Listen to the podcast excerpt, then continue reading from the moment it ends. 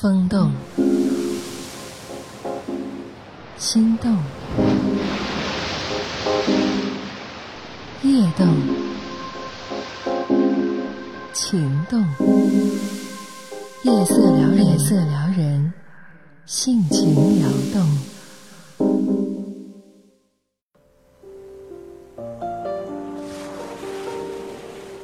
我和冯静是大学同学，他是湖南人，我是安徽人。十年前，我们进入重庆大学读书，成为同班同学。那时我是班长，他是副班长。我是参加过工作又回高中复习高考的，所以进入大学之后，无论想法还是做事，都比同学们略成熟一些。小静个性率直。我们在处理班级问题时，他给我的感觉总是很感性，而我做事认真的风格也总会引起他的反感。争吵归争吵，他不记仇，我更不是斤斤计较的人，所以我们有事还是常在一起商量。不过，最终使我们相互有好感的，还是一次校辩论会。当时他演讲面试很紧张。都几乎没有信心了。我一再鼓励他，说：“你是最棒的。”这让他很感动。说实话，在我的心里，他真的很棒。就从那天起，我们再没有争吵过。而导致他真正开始喜欢我的是那粒晕车药。市里为大学生组织活动，我把自己的机会让给他。我知道他晕车。担心他路上不舒服，临出发前，我把事先为他准备的晕车药给他，叮嘱他吃掉。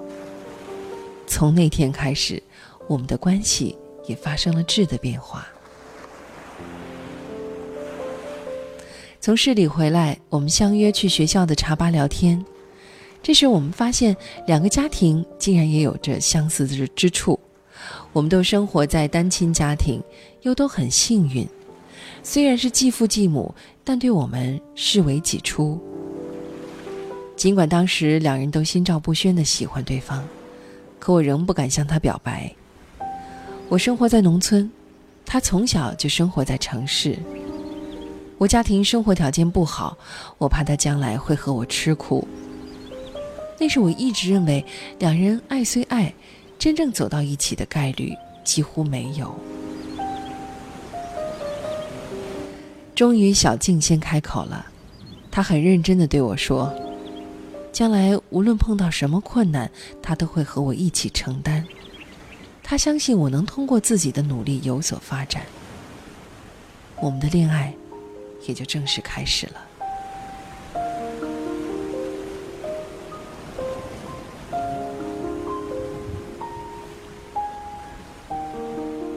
我们的交往，同学、老师都不看好。他们一直认为大学谈恋爱根本不可能成功，有的老师怕我们为此荒废学业，甚至劝我们放弃这段感情，全身心的投入学习中去。我和冯静知道老师是为我们好，所以向老师承诺，肯定不会为此耽误学习。我和冯静都是很独立的人，为了不向家里伸手要钱读书，我们开始勤工俭学，两人分别在外面兼了几份家教。吃饭也很省，我们去食堂打饭总是两份饭，一份蔬菜，再加一份食堂免费送的清汤。日子虽然过得清苦，但感情却越来越深。慢慢的，老师开始拿我们当做其他同学的典范，对我们的感情也越来越认可。冯静学习成绩一直很好，在他的带动下，我也很努力的学习。四年大学，我们两个年年都能拿到奖学金。我们的感情一直平稳发展。大四那年，我们面临着毕业分配。当时他有出国保送读研和外企工作的机会，而我也有去青岛某机关做公务员的机会，但最终我们都放弃了。我那时有种冲动，一心想回安徽为家乡做点贡献，而冯静的态度很明确，我上哪儿，他就跟我到哪儿。后来我联系到安徽一家企业，于是毕业后，我们一起去那家单位上班。在车间实习半年之后，我们被分到两个不同的岗位。我经常要到浙江出差，有时一走就是好几个月。那时我们都没有手机，就相约每周末通一次电话。刚开始那段时间，我们天天盼着周末快点到来，以便能听到对方的声音。但渐渐的，我们的话题越来越少。再到后来，两人在电话里除了怄气，再没别的，常常弄得不欢而散。我们都知道，再这样下去，彼此的感情真的会出现问题了。一次我出差是晚上的车，出发前他送我到门口，我含着泪不敢看他。当我来到火车站，得知当天没有车票时，心中别提多高兴了。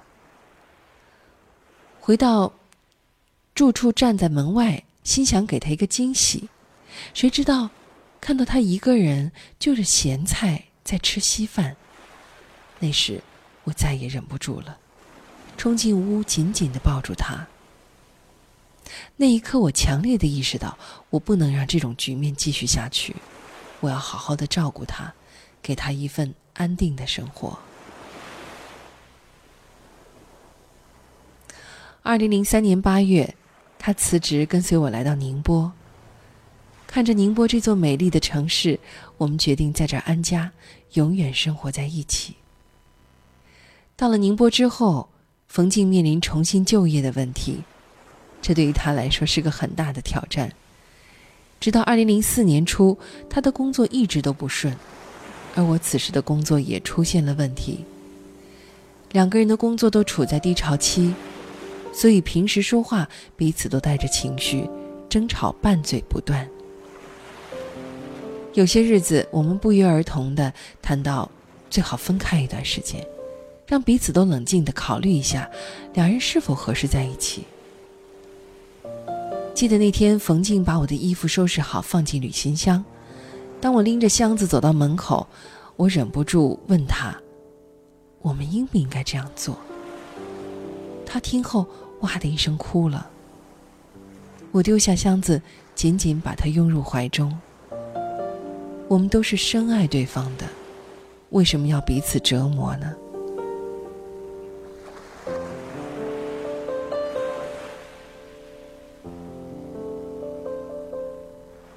二零零五年，小静终于找到了自己满意的工作，而我此时也从原单位辞职。换了一家更发挥自己能力的单位，因为工作出色，我的工资提得很快。我们先后买了房子、车子，生活基本趋于正轨。今年的情人节，我们起了个大早，赶到婚姻登记处。那天，我们是第一对在那登记的新人。五月十八号，我们举行隆重的婚礼。这几天电话中，我每天都能收到亲人朋友的问候。我很感谢命运把他赐给我，今生能够和他牵手，我一定不离不弃。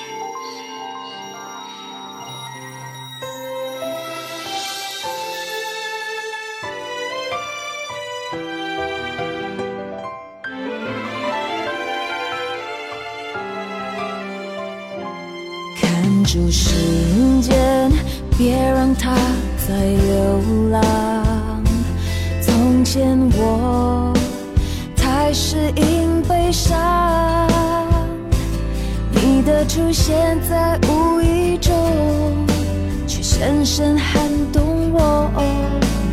一起走着没说什么心是满足的。这个世界随时都要崩塌。我没有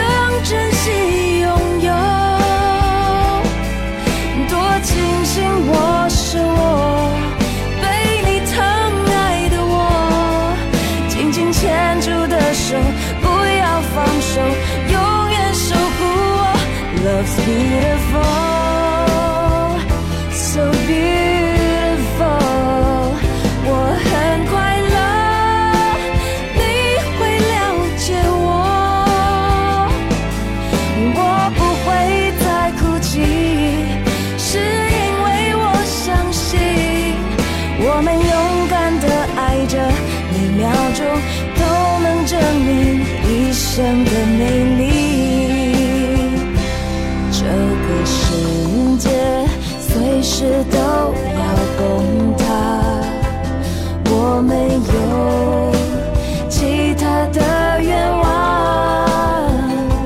假如明天将消失了趁现在我爱着只想记得被你抱着温热的感受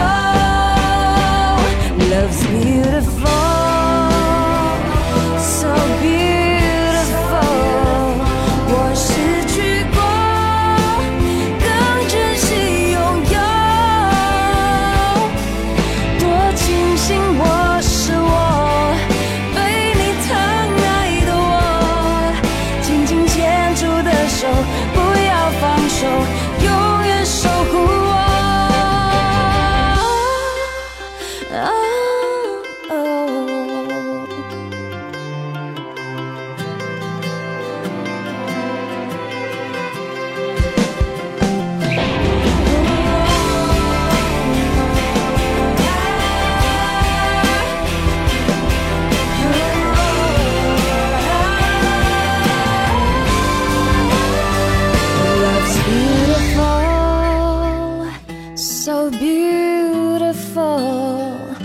我失去过